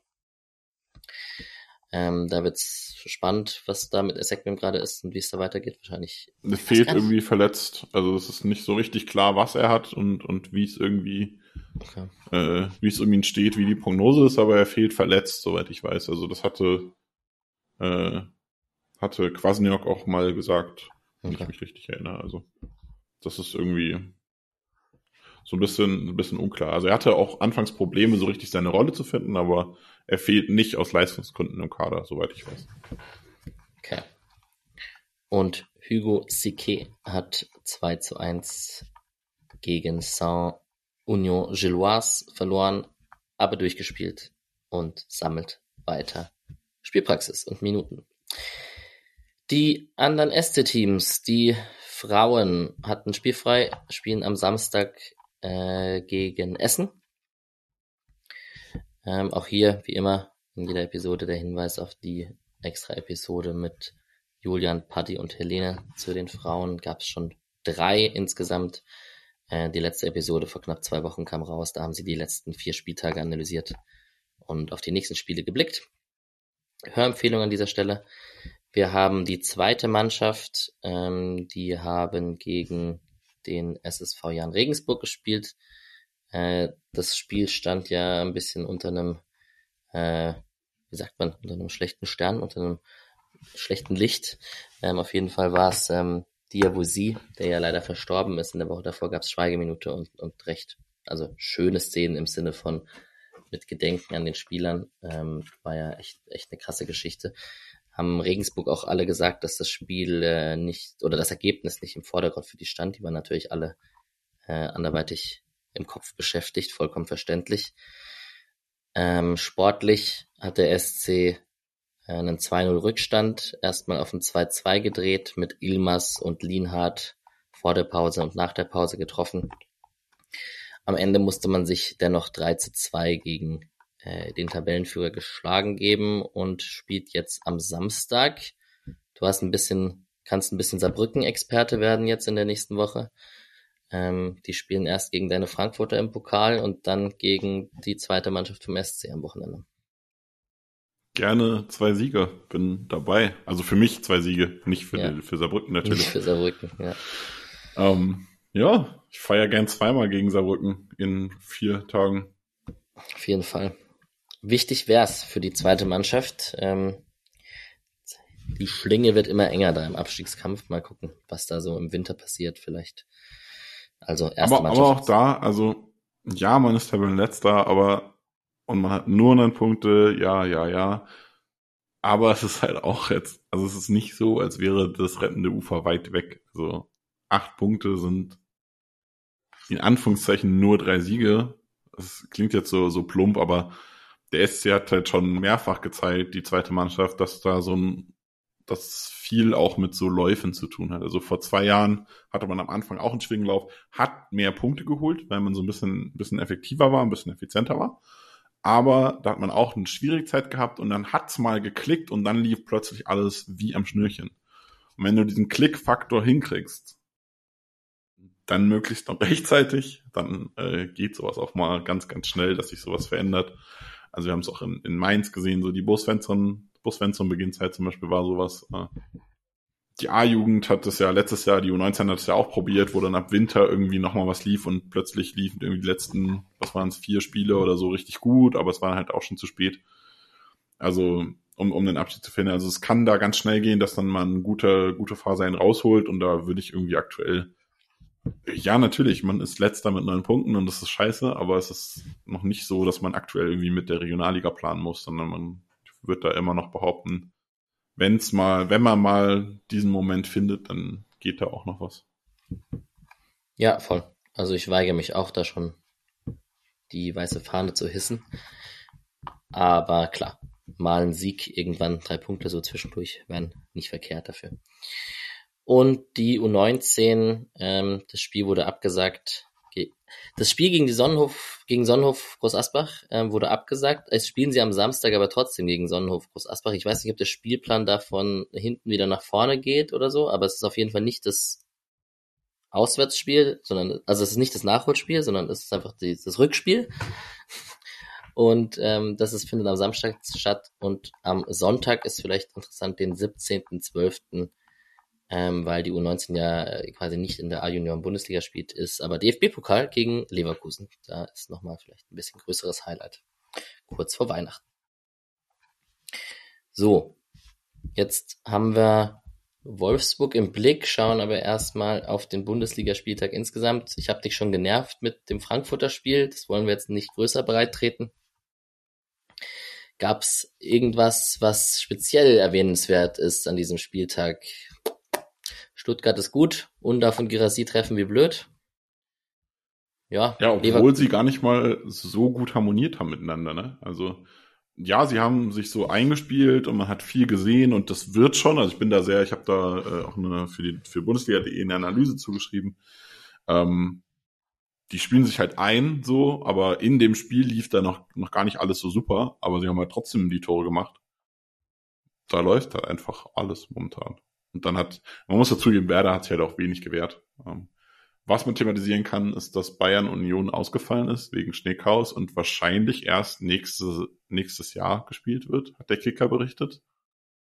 Keine Ahnung, ob dann Bayern nicht Herbstmeister wird oder ob man den Herbstmeister dann nach dem Nachholspiel nachträglich Es ist Bayern, es wird Ahnung. bestimmt danach gekürt erst oder so.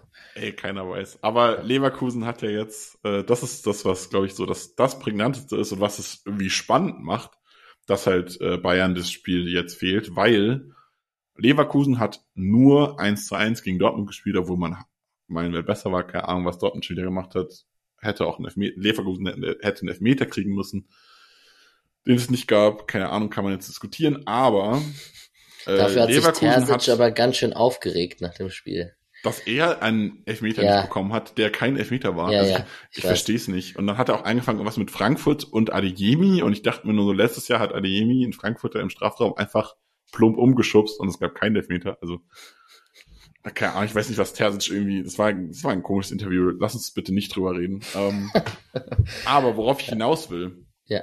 Leverkusen hat Punkte liegen lassen und wenn Bayern jetzt gewinnen würde gegen Uni gewonnen hätte gegen Union, mit dem klar besseren Torverhältnis von selbst ohne das Spiel plus sieben Toren mehr, mhm. wäre Bayern jetzt Erster. Weil das aber nicht so ist, ist Leverkusen Erster. Also das ist, Bayern ist hypothetisch Erster, aber faktisch halt nicht. Und ich bin super gespannt, ob das einen Einfluss darauf hat, wie so ein bisschen, so ein bisschen so ein psychologisches Thema, dass Leverkusen jetzt halt auch direkt zurückkommt, so.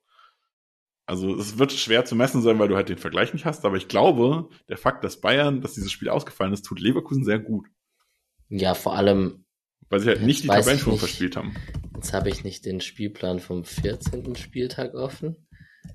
Aber theoretisch könnte Leverkusen ja richtig Druck machen, wenn sie vor Bayern spielen. Wahrscheinlich ist das Gegen Stuttgart tatsächlich. Äh, Sonntag erst. Äh, okay. Frankfurt, Bayern spielt Samstag 15.30 Uhr. Äh, Leverkusen spielt Sonntag erst, aber also Leverkusen hat ein hartes Ding wieder mit Stuttgart, die haben auch ein, ein crazy Programm. Mhm. Ähm, aber also gerade vor dem, dem Topspiel gegen Stuttgart quasi, kann ich mir halt vorstellen, dass es, dass es hilft, dass man jetzt nicht die Tabellenführung verloren hat. Mhm. Und dann quasi andersrum, wie du es gerade meintest, Bayern spielt vorher. Wenn Bayern, ich gehe mal, ich hoffe es mal nicht, weil ich bin natürlich für Frankfurt, aber davon ausgehend, Bayern hätte jetzt gegen Union gew gewonnen, gewinnt dann nächste Woche Samstag gegen Frankfurt, dann ist für Leverkusen, egal wie sie gegen Stuttgart spielen, die Tabellenspitze nicht möglich. Ja. Und dann fehlt so ein bisschen der Kitzel vielleicht. Nächste Woche könnte es aber sein, dass Bayern sich halt samstags an die Tabellenspitze schiebt und Leverkusen dann sonntags um die Tabellenspitze fightet. Ist vielleicht so ein bisschen extra Ansporn nochmal. Also ich bin, ich glaube, dieses, dieses Spiel, dass es ausfällt, ist wirklich nicht so irrelevant. Ich glaube, das kann schon psychologisch einen ordentlichen Effekt auf die Saison haben, irgendwie, was den, den Titelkampf angeht. Ja, kann schon sein. Also ich hätte jetzt reflexartig gesagt, Xabi Alonso äh, haucht seinen Spieler schon ein, dass das mit der Einstellung gar nichts macht, aber vielleicht macht es am Ende doch was, wenn du auf die Tabelle auf deiner Handy-App in der Kabine schaust und ganz oben stehst, klar. Ähm, beide noch nicht verloren halt, ne? Das ist schon crazy. Leverkusen. Ich habe Leverkusen Dortmund lang gesehen. Und ähm, ja, waren schon krass überlegen. Dortmund, es wurde ja ein bisschen breit getreten mit Dortmund sehr defensiv und nicht mutig und so, aber ich, ich würde das eher auf Leverkusens Stärke beziehen als auf alles andere. Naja, ich kritisiere häufiger ja mal, dass, dass Dortmund irgendwie wenig mitspielt und wenig Interesse daran mitzuspielen, auch gegen andere Teams. Aber es war halt hier wieder so, kann man, kann man kritisieren, man kann es lassen. Äh, Leverkusen war krass gut und hat halt einfach nicht getroffen, weil Dortmund Glück hatte, Kobel hatte, mit Mentalität toll verteidigt hat, ist es mir egal. Also am Ende ist das Spiel 1-1 ausgegangen, was auch immer. Also ja, ist halt so. Ja, ansonsten, Gladbach scheint sich gefangen zu haben. Dritter Heimsieg in Folge gegen Hoffenheim gewonnen. Ähm, auch ein bisschen von unten rausgekämpft jetzt und eher im Mittelfeld der Liga, wo man sie ja irgendwie auch erwartet und verortet diese Saison angekommen. Wobei man dazu sagen muss, dass Gladbach deutlich schlechter war. Also das war so ja, ein bisschen wie, wie Mainz. Also okay. das Spiel war, ja, also gegen, gegen Dortmund hat man lange gut ausgesehen und dann halt 2-4 verloren. Gegen Hoffenheim hat man 90 Minuten echt schlecht ausgesehen und halt 2-1 gewonnen. Also war ähnlich wie der Freiburger Sieg gegen Mainz, also eigentlich der Gegner besser. Alright. Und dann kommen wir aufs 3 zu 1 von Bochum gegen Wolfsburg, hm, um auf unseren nächsten Gegner zu kommen. Ich werde dort sein, ähm, in der Volkswagen Arena und hoffentlich kein Ramalama Ding Dong hören, sondern nur hämisch singen, wenn es für Freiburg fällt, das Tor. Werde ich auch nicht zu leise singen, wenn es fällt. Ich bin noch geschädigt von letztem Jahr. Kovac steht ein bisschen unter Druck, oder? Also ordentlich ein bisschen ich finde es lustig, äh, eine Zeitung mit vier Buchstaben getitelt, Kovac darf weiter verlieren. Finde ich lustig, weil er vor zwei Wochen erst Leipzig geplättet hat und im Pokal auch Leipzig geplättet hat. Also es ist nicht so, als wäre er total unerfolgreich und hätte gar keine positiven Momente in diesem Kader, aber 1-3 gegen Bochum, 0-4 gegen Gladbach, 2-3 gegen Augsburg, 1-3 gegen Stuttgart. Vor allem auswärts läuft halt nix zu Hause läuft halt aber schon auch nicht wenig. Also klar 2-2 gegen Bremen, aber 2-1 gegen Leipzig. Ein starkes 1-2 gegen Leverkusen, auch wenn man verloren hat, 2-0 gegen Frankfurt und so weiter. Also Wolfsburg zu Hause ist schon, muss tolle Fanunterstützung sein da in der Volkswagen Arena. Ich werde berichten, aber ich stelle mir natürlich nichts schöner vor, als bei, keine Ahnung, Minusgraden so einen weiteren dreckigen Auswärtssieg einzupacken. Gerne, die, gerne. Ich bin immer dabei. Die spielen jetzt am Dienstag auswärts bei Gladbach im DFB-Pokal. Freiburg hat sich ja eine kleine Pause gegönnt durch das Nicht-Weiterkommen im Pokal. Lustig, Streich wurde von Frank Rischmüller dazu befragt und hat aber ganz klar gesagt, er findet es scheiße, dass sie spielfrei haben und die Ruhe und das Training und so würde er natürlich gerne gegen das DFB-Pokal-Achtelfinale eintauschen. Aber ja, Schaden tut's dem SC nicht, mal ein paar Tage zusammen zu bleiben, auszuruhen, zu trainieren und sich aufs Auswärtsspiel in Wolfsburg vorbereiten zu können, während die am Dienstag in Gladbach spielen. Schlecht ist es sicher nicht. Ja, ich glaube, dann haben wir es. Dann brauche ich einen Tipp. Wir haben sehr optimistische Tipps aus der Runde. Ähm, Julian hat einen 1 zu 3 Auswärtssieg, auch aufgrund der Doppelbelastung quasi dieser Woche, äh, die Wolfsburg hat mit dem Pokal. Patrick hat einen 0 zu 6 Auswärtssieg, der wahrscheinlich mit ein bisschen Kontrahäme bestückt ist aufgrund des Ergebnisses letztes Jahr. Und Mischa wahrscheinlich noch der realistischste mit einem 1 zu 1. Ich bin mir noch nicht sicher, wenn du jetzt auch auf den Wolfsburg-Sieg gehst, dann muss ich hier den Mahner spielen und, äh, auf den Freiburg-Sieg gehst, dann muss ich hier den Mahner spielen ähm, und auf den Wolfsburg-Sieg gehen. Die Rolle gefällt mir ja nicht so. Dann nehme ich sie dir weg. Äh, ich habe überlegt, wie ich das umgehe jetzt. Ich habe überlegt, ich habe überlegt, einfach provokant 6-0 Freiburg zu tippen. Das hat Patrick mir weggenommen. Ja. Dann habe ich überlegt, ein langweiliges 1 zu tippen. Das hat Misha mir weggenommen. Ja. Und das Einzige, was mir dann tatsächlich überbleibt, ist so ein ekliges 2-1 für Wolfsburg, die sich irgendwie so ein bisschen wieder reinkämpfen. Und okay. Ah, ich tippe nicht gegen Freiburg. Ich tippe nicht gegen meine Teams, aber ah, äh, komm, nehmt, ich nehme 2-2, weil ah, ich nehme 2-2, weil ich feige bin und nicht gegen Freiburg tippe. Okay. Dann kann ich wieder mit meinem, ich mache einfach weiter mit meinem 0 zu 1 richtig tippen Streak der noch kein Streak ist nach einem, aber ist okay. Und ähm, tippe auf 0 zu 1 Auswärtssieg. Soll ich den Torschützen wieder sagen, damit ich wieder das ich sage Schalai nach Einwechsel. Ist gut, ne? Könnte sein. Ich erwarte Schalai in der Startelf, aber ja, ich nehme es auch aus der Startelf heraus. Ich hoffe, gehe davon aus, aber ja. Voll. Ja, voll gut. Dann ähm, an alle eine gute Woche. Vielen Dank fürs Mitmachen. Das war sehr spaßig und wir sind sogar zehn Minuten kürzer als sonst. Ist auch nicht schlecht. Dann hat es mit dem Kurzzeiten ja fast geklappt. Ja, fast. Es war klar, dass es nicht sehr viel kürzer wird. Aber genau, vielen Dank fürs Mitmachen. Ähm, das war sehr cool. Es hat sehr viel Spaß gemacht. Und ähm, allen, die in Wolfsburg sind, meldet euch ähm, auf den gewöhnlichen Kanälen und allen eine angenehme Restwoche. Ciao, Nick. Mach's gut.